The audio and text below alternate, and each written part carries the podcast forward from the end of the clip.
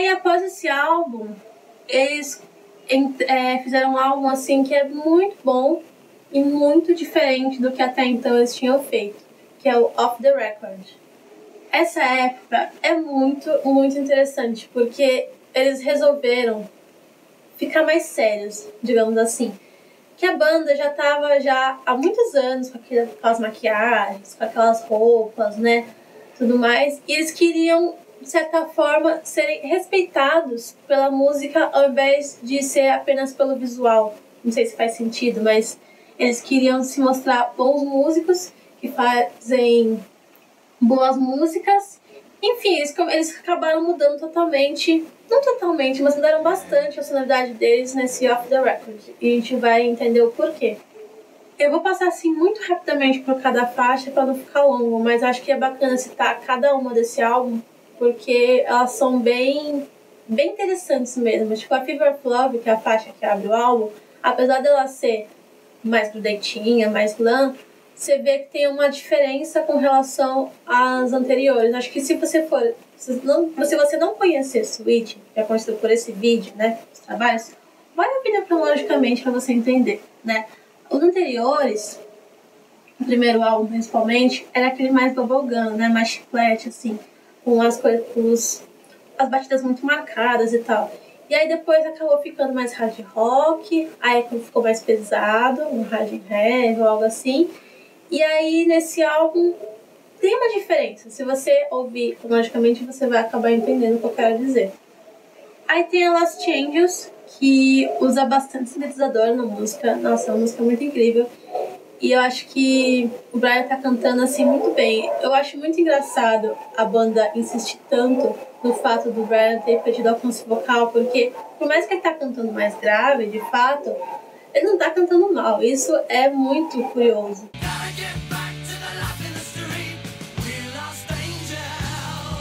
A faixa Midnight to Daylight é uma faixa assim incrível, cara. É de um amadurecimento musical belíssimo. Essa música me lembra até um pouco UFO, que é uma banda que eu gosto muito também. E tem um joguete ali de guitarra com gaita, que até então eles nunca tinham usado gaita em nenhuma das músicas, que é muito bacana. Me lembra até, tipo, J. Perry com Steven Tyler, sabe, assim.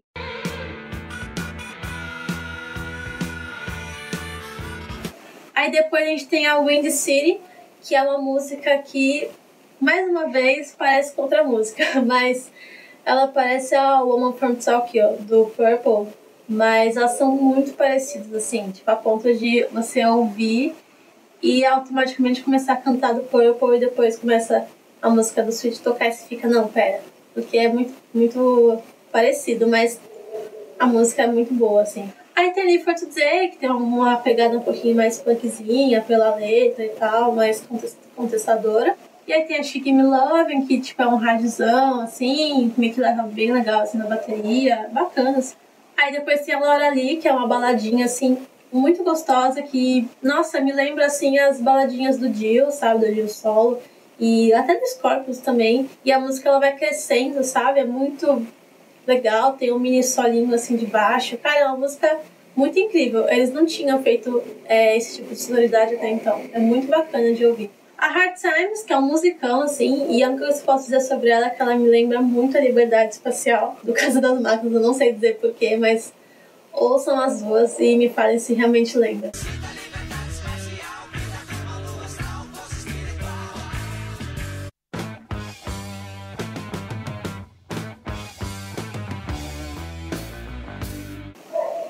E, cara, Funk It Up. Funk Up, como o próprio nome já mostra, é um funkzão assim. Cara, eu acho a música muito foda, porque, cara, é funk music, sabe? Tipo, meu, Sweet fazendo funk, entendeu? Essa é muito foda. E eles nunca tinham feito isso, então só por isso eu já pago muito pau. Depois eles até chegaram a fazer outras faixas com pegada funk, mas essa foi a primeira e. Nossa, essa música é foda, cara. É só isso que eu posso dizer.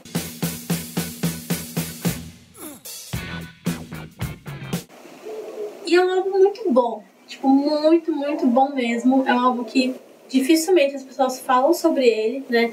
É um álbum que você nota a real, o real amadurecimento musical da banda. Eles estão realmente procurando é, mostrar muito conteúdo, né? Largaram total a roupagem bubblegum e, e aquele glam mais como mais pop, né? E mergulharam de cabeça nas experimentações. Eu, eu gosto muito do álbum, um álbum que merece muito ser cultuado. E aí eu queria citar uma faixa que ela não foi pro álbum. Depois lançou um álbum, aquelas que tem bônus né, e tal, anos depois. Mas ela não foi lançada no álbum, mas foi lançada no lado B do single Fever, Fever of Love, né? Distinct Lake of Ancient, que é uma faixa instrumental assim. Nossa, é linda. Não lembro do Switch também ter feito alguma faixa instrumental até então, então eu acho que essa é a primeira. É muito bom, ouçam também. Porque ela é uma faixa assim que tem muita experimentação. É um instrumental com muita experimentação. Tem um pouco de funk, aí pega um groove, aí depois ela fica mais influência meio prog, depois volta pro classic rock. É muito. É uma doideira a faixa. E nesse álbum tiveram três singles: Stairway to the Stars, Lost Angels e Fever of Love. Só que, infelizmente, as três faixas fracassaram né, de vendas. É, como eu falei, né, como eles se separaram no time Chang, então acabou so, é, sofrendo um pouco com relação à aceitação da crítica e tal, mas não deixa de ser algo incrível por conta disso. A banda não estava muito bem, eles não estavam mais tão conectados, eles estavam passando assim com ah, vários problemas, os meninos estavam usando muita cocaína, o Brian estava bebendo muito, então era uma época assim que estava bem problemática.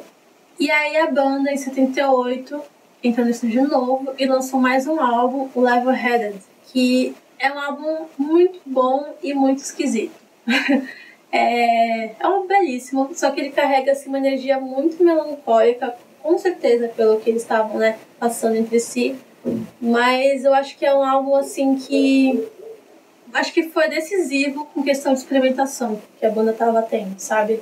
É muito, muito interessante escutar. Se a gente pega para ver ao vivo é, vídeos da banda nessa época, a gente vê que o Brian já estava meio inchado, não estava mais assim, dando tanto da voz. Foi quando a gente começa a ver que ele estava diferente, sabe? Mas ainda assim tá cantando bem. Mas se a gente, se a gente compara, né, o Brian do começo com o Brian do Level Head, a gente vê que tem alguma coisa ali que já não tá mais com tanta, tanto gás. E sobre o álbum, é muito interessante porque nessa época a banda tava mergulhando assim de cabeça em concertos de música erudita. A gente vê muito isso no álbum. Passando assim muito rapidamente por cada faixa, eles começam com Dream que é uma faixa pianinho assim, que você até pensa tipo Queen e tal, mas uma baladinha bem bonitinha. Aí a próxima faixa é Love Like Oxygen, que inclusive foi o único single do disco, foi quando eles voltaram para as paradas pela última vez. Ela ficou em sexto lugar, que acredito que todo mundo conheça, mas se não conhece, ouça, é muito bacana. Que tem assim aquela roupagem classic rock, um pouco de glam, tem um pouco também de folk, mas uma curiosidade é que a versão do disco, ela tem meio que uma segunda parte que é meio prog, sabe? Meio experimental. E aí, quando eles lançaram Love's Like Oxygen em single, eles retiraram essa parte experimental, provavelmente para tentar atrair o público que já estava acostumado com aquele switch mais pop, né? Mais glam. Mas é uma faixa belíssima, eu gosto muito dela, a versão estendida original. Eu acho que é um solo assim muito, muito legal. Aí a próxima música é California Nights, é... aquela pegada mais groovezinha, é uma música bem gostosa de ouvir. Aí a próxima música é Strong Love, que é uma música que tem uma pegada também funk, bem semelhante com a Funk It Up. Na verdade, não tão semelhante, mas tem nessa né, pegada funk. E tem os metais também bem bacanas. O Switch não tinha até então usado metais nas músicas. Eu acho que é uma música, acho que é um dos grandes destaques do álbum, assim. É uma música muito, muito legal, muito dançante. Assim.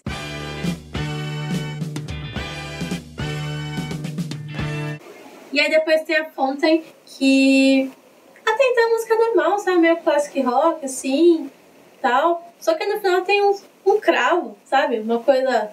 Eles mudam totalmente o estilo. Você fica, nossa, que porra é essa, mano? Tem um cravo aqui no final, sabe? É uma faixa bem legal. Só que esse final, assim, você se surpreende totalmente. Não é ruim, pelo amor de Deus, é muito legal. Mas você é pego de surpresa, sabe?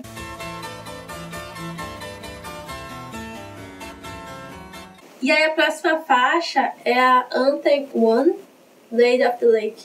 E é uma faixa muito bacana, uma pegada folk, assim, totalmente nada a ver. Se você só pega só essa música e você escuta, e depois você vai ouvir qualquer outro do Sweet, você não consegue acreditar que é a mesma banda, porque não tem nada a ver, sabe? É um folk meio prog, assim.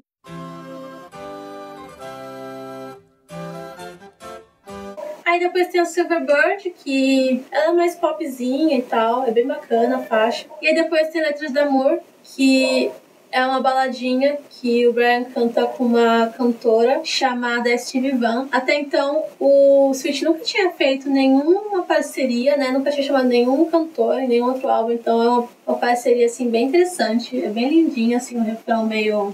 Uma pegada mais francês, sabe?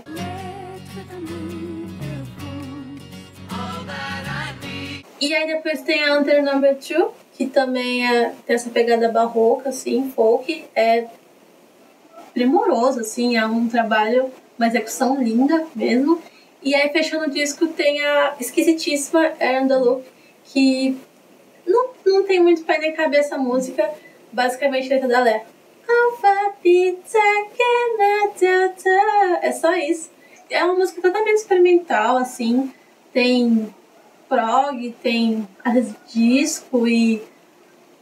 Não sei, só escutando assim. Tanto que tem vários fãs que não gostam dessa faixa porque acham que ela não é totalmente desconexa com o disco e até com a banda no geral, mas não sei, eu gosto, eu acho que é uma faixa super interessante. São experimentações, né? Então ouçam também, ouçam o álbum inteiro, é muito bom esse álbum. E mesmo que tenha sido, na minha opinião, um álbum muito bom, não foi muito bem recebido, a banda não estava mais se conversando entre si, né? Eles não estavam assim numa boa época. E os meninos continuavam batendo na tecla de que o Brian não estava cantando bem, tanto que eles dividiram os vocais, os três estavam cantando e o Mick fazendo os backings, né? E aí, por eles terem feito também os vocais, eles precisaram de músicos de apoio nos shows ao vivo. E aí eles chamaram um guitarrista a mais, o Nico Hamsten, e o tecladista Gary Mobley. E aí, durante os shows, como agora os meninos estavam cantando mais, o Brian acabava ficando no palco mais avulso, assim. Então ele acabou também começando a beber mais, e aí começou os problemas. Durante as gravações desse disco, eles foram para um castelo. E aí reza a lenda que eles beberam 300 garrafas, 300 garrafas de vinho durante as gravações. E como eu falei antes, o Brian já estava bebendo muito, estava com aqueles problemas. E aí ele começou a se afastar um pouco da banda, sabe? Começou a ficar mais recluso. E aí aconteceram dois episódios durante a gravação desse disco com o Brian, bem bizarros.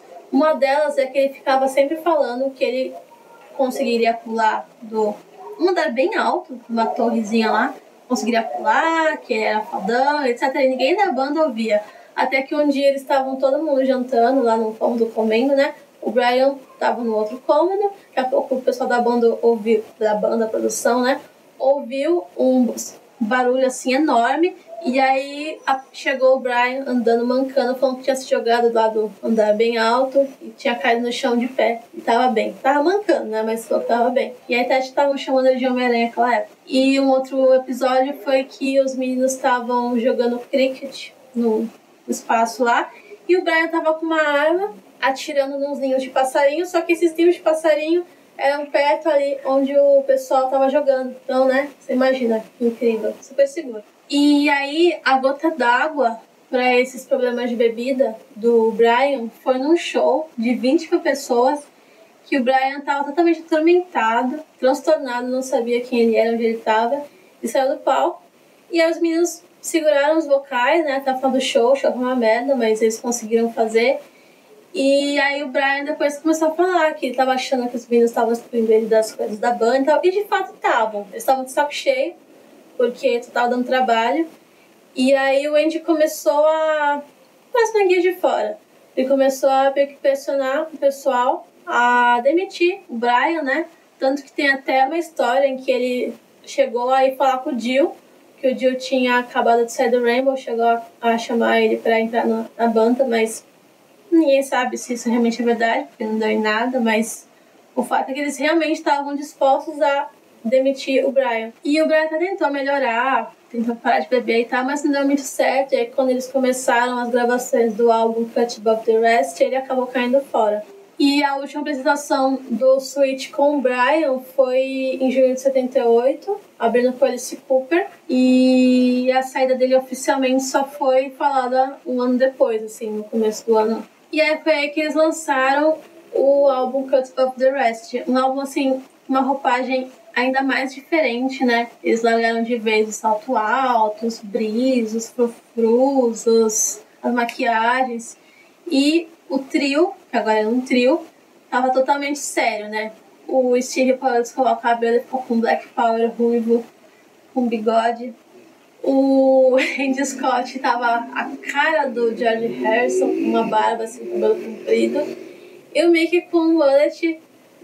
Eles estavam com um visual totalmente diferente do que a gente tá acostumado de ver o Switch. E eles lançaram um álbum muito bom. Eu gosto muito desse álbum. Eu acho que dessa fase do Switch sem o Brian nos vocais, eu acho que é o melhor álbum, assim. Eu acho que é, tem uma pegada totalmente diferente, claro, do Switch, mas é um álbum muito único, assim. Passando, assim, muito rapidamente também pelo álbum, pra não ficar, né, cansativo, é, a gente tem a Calme, que tem uns ritmos mais caribenhos, assim, é uma música bem dançante. Eu acho que é uma música muito legal, assim, até de dançar mesmo.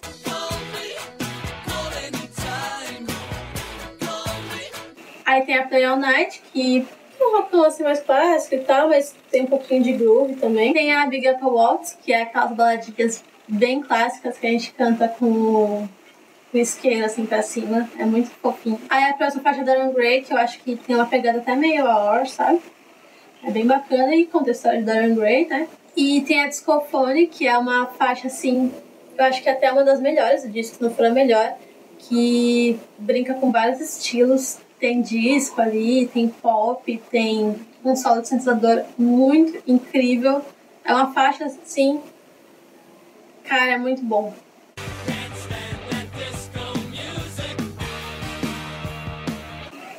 Tem a iGames, que é uma faixa bem curtinha, assim, tem uns, umas palminhas. Tem a Mother Earth, que ela tem uma pegada meio prog, assim, eu acho uma, uma faixa muito incrível. Muita gente não gosta, mas é muito boa também.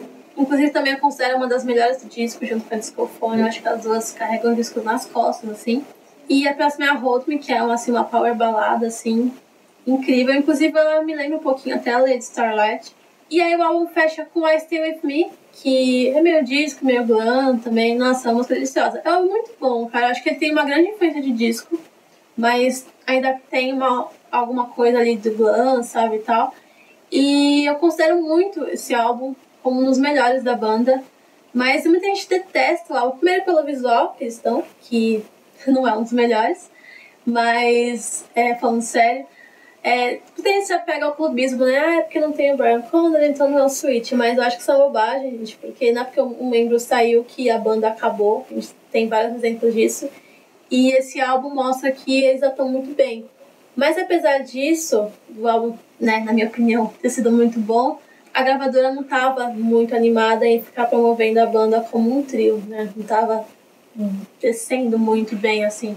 E aí eles foram novamente pro estúdio e aí eles lançaram um álbum que, na opinião do Steve, é uma merda, chamado Water's Edge, que nos Estados Unidos foi lançado como Sweet Sexto, que é com o algoritmo romano. Eu acho que eu vou concordar com o Steve, eu não sou tão fã desse álbum, acho que na verdade é o único álbum da banda que não gosto tanto mas tem faixas boas, mas eu acredito que o contexto geral não é tão bom. Mas também tem a ver com o período que eles estavam, né? Porque por mais que tenha um amadurecimento ainda maior, musicalmente, não deu muito certo o álbum. Por exemplo, tem a Sixties Man, que eu acho que é uma faixa muito boa, adoro a letra, a pegada dela é muito boa.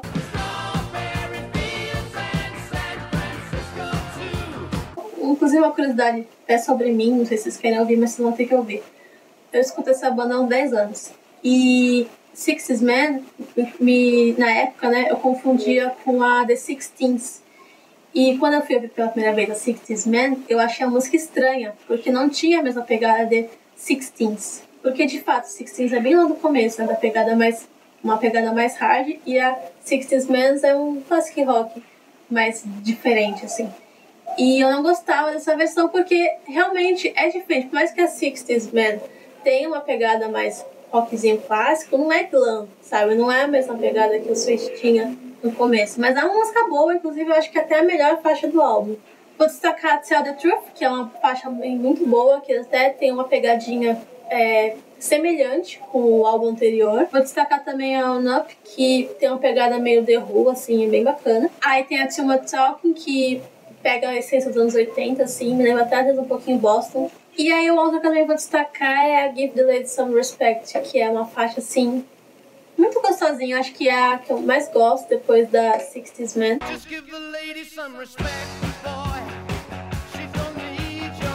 E é aquilo, né? Não é um dos meus álbuns favoritos, mas não é que necessariamente é ruim, né? Até porque isso é muito de gosto pessoal. Mas tem muita influência dos anos 80 no álbum, tem Boston.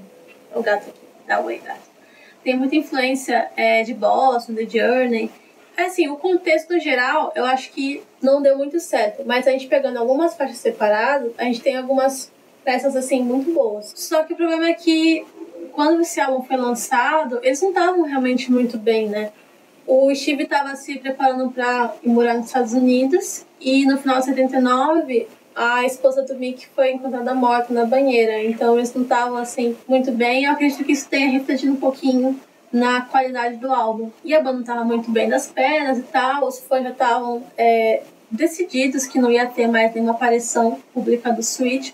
Até que em 81 eles foram chamados para tocar no festival que uma das bandas de abertura seria o até então desconhecido Duran Duran, só que eles, é, por algum motivo, eles cancelaram. E se apresentaram no show e todo mundo foi loucura, foi muito bom. E eles estavam fazendo divulgação do álbum Identity Crisis. O show foi muito bom, fez com que a banda voltasse um pouquinho a ter uma certa notoriedade. É, até arranjaram uma tornezinha e tal, mas não deu muito certo porque o álbum só foi lançado na Alemanha e no México.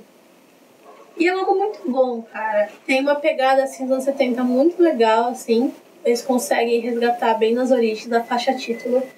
É, ela tem uma pegada meio hard and heavy, assim. Bem gostosa de ouvir. A New Shoes também é muito boa, tem uns vocais bem fortes. Two Into One tem uma pegada meio new wave, é muito legal a linha vocal. É bem diferente do que eles fizeram até então.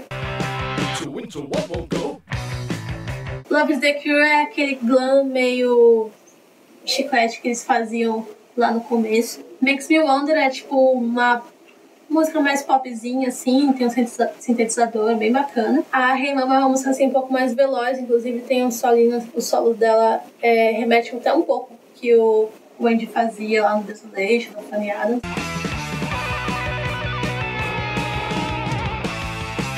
A Wish Would também é muito legal.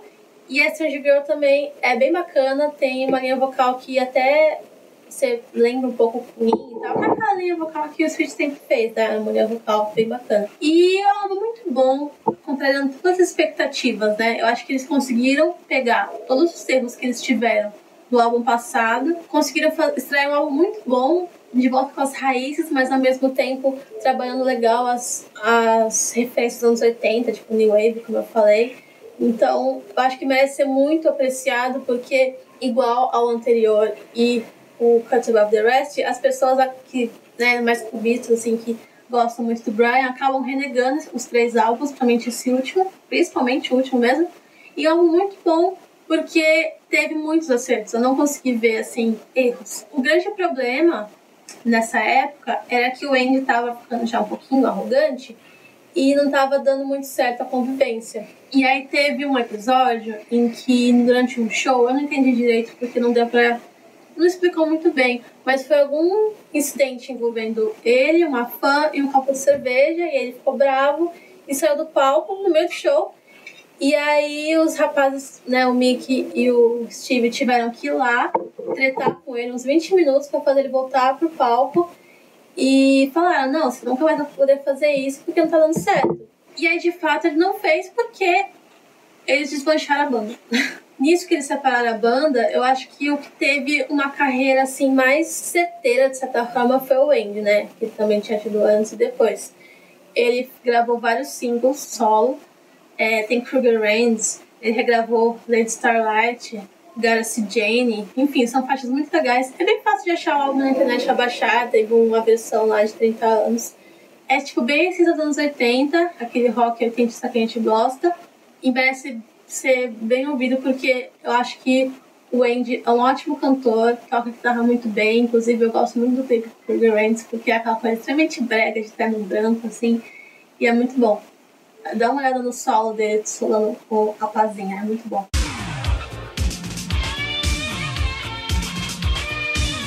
E, inclusive, em 83, chegou a compor a faixa Famous Last Words do álbum do Greg Lake. Ele participou bastante de vários álbuns, de vários, vários artistas, assim. Ele trabalha bastante quando ele saiu do Switch, essa é a verdade. Um projeto muito bacana que eu não posso deixar de citar é uma banda chamada Angel, que o Andy Scott e o Mick Tucker produziram nos anos 70, que é um hard rock, assim, glam, muito bacana, que é aquelas bandas obscuras que a gente gosta sempre de escutar, né? E eu vou só falar aqui rapidinho que eu encontrei a banda de uma forma assim muito doida. Quando eu tava pesquisando a respeito do, do ataque que o Brian sofreu, né? Tem um grupo no Facebook de glam rock que é gringo, o grupo, e eu postei lá perguntando se alguém sabia a respeito, né? Porque eu queria saber se alguém sabia qual era a história verdadeira, mas eu descobri que ninguém sabe, mas enfim.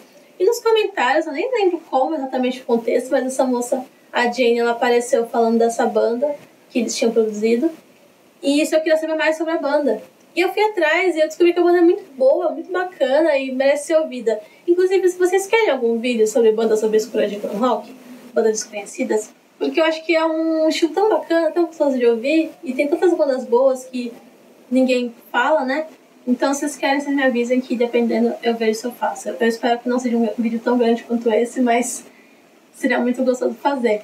E eu vou falar aqui rapidinho sobre a banda, porque é uma banda bem gostosinha e merece ter um pouquinho de destaque, porque eu duvido que alguém já tenha falado sobre essa banda aqui no YouTube brasileiro. Quem deu o nome Angel pra banda foi o Andy. Então, antes de ser Angel, eles chamavam Peebles. E a Peebles sempre tocava num clube lá em Londres e tal. E o Andy e o Mick sempre iam nesse bar, até que um dia eles viram a banda e gostaram muito do que os caras faziam, né? Do som que os caras faziam. Foi aí que eles resolveram pegar a banda pra criar, pra, né, dar aquele gás, até porque em 74 o Switch estava em alta, então acredito que qualquer coisa que o Switch colocasse a mão para fazer ia ser um sucesso, né? Não que a banda tenha sido um sucesso, mas só o fato de ter o nome do Switch lá, né, do Andy e do Mickey auxiliando, eu acho que foi uma grande honra para eles, né? O Andy deu para a banda uma música que ele tinha escrito chamada Good Time Fanny, e os meninos gravaram e eles assinaram com a Cube Records logo em seguida. E aí eles foram produzidos pelo Andy, né, até mais ou menos 75. O vocalista era o Brian Johnson, o Martin Kemp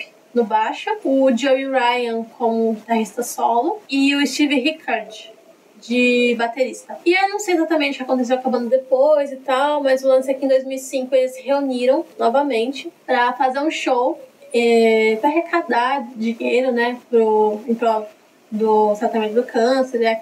Até uma homenagem pro, pro Mick, que tinha morrido alguns anos antes, e para outros amigos também que eles tinham perdido pro câncer. É uma banda bem bacana, acho que vale é, escutar. Eu vou deixar linkado aqui também embaixo é, algumas músicas dele. Inclusive, tem uma banda com o mesmo nome, só que é americana, que tem meio hard também, mas não, não tem assim uma sonoridade parecida com a Angel é, britânica, não. Então, escutem a Angel britânica, mas também escutem a Angel americana. É bem bacana. Inclusive, dá até pra fazer um vídeo, né, de bandas com o mesmo nome, com uma sonoridade diferente, né, que não seja tão parecida. E o Brian, quando ele saiu da banda, ele lançou que ele estava querendo tirar um tempo, né, para ele e para família. Ele chegou a gravar algumas músicas, dentre elas Take Away to the Music, que é uma faixa que até lembra um pouquinho o Switch lá no começo, lá no primeiro álbum, bem gostosinha de ouvir. Lançou também The Noah Lady Hypnotized em 80, e essa Hypnotized foi escrita por Joelyn Turner. E a ideia era lançar um álbum com algumas músicas em 83, mas acabou não dando muito certo. Porque em 81 ele foi internado é, com inchaço, né, que ele tava bebendo muito. E ele teve 14 paradas cardíacas e sobreviveu. Só que aí teve uma paralisia no lado do corpo e várias sequelas, né, posteriores a isso. Afinal, foram 14 paradas cardíacas. E aí ele acabou tendo vários problemas depois de saúde. E provavelmente por conta dos diuréticos que ele estava tomando, enfim, ele ficou muito fodido. E em 81, o Steve se casou pela segunda vez, dessa vez com a Marina O'Connor. E aí ele estava já nos Estados Unidos e tal, ele juntou com o Marco Del Mar e fez uma banda chamada The Alice, que não teve assim sucesso, mas eles conseguiram fazer uma música que foi para um filme chamado Fast Food, e o nome da música era Talk to Me.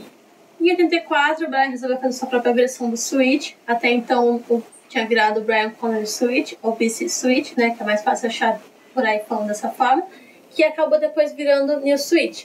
Ele fez alguns shows na Alemanha, que era um lugar onde eles tinham bastante público, né, antigamente.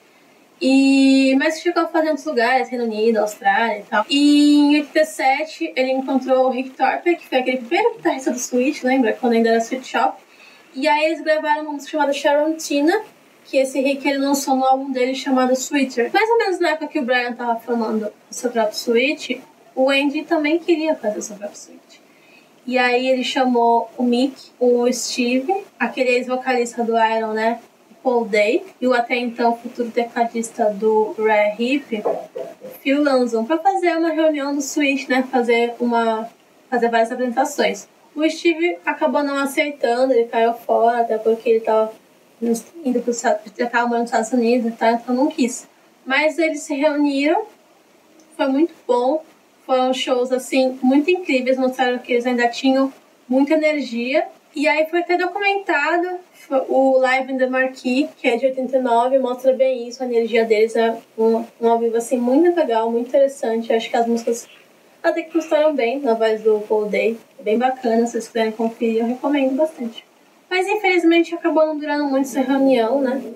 E esses dois suítes na praça, né, estavam confundindo os fãs, os produtores, né, os contratantes, então foi assim bem esquisito quando estava isso acontecendo. E aí, em 89, o produtor do suíte contratou, ele, contratou eles de novo para fazer uma reunião.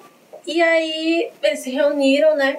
Ele, o Mike encontrou o, o Steve, o, o Mick e o Andy e falou, nossa, mas cadê o Brian? E aí apareceu o Brian, o Brian tava lá assim não é que tava velhinho, mas tava bem acabado, sabe? Eu tava muito doente, assim. Tanto que ele falou, nossa, que ali é o Brian, meu Deus.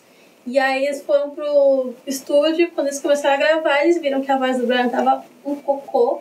Não tinha como fazer nada legal dali, sabe? Como ele mesmo disse, era como cobrir um bolo com merda.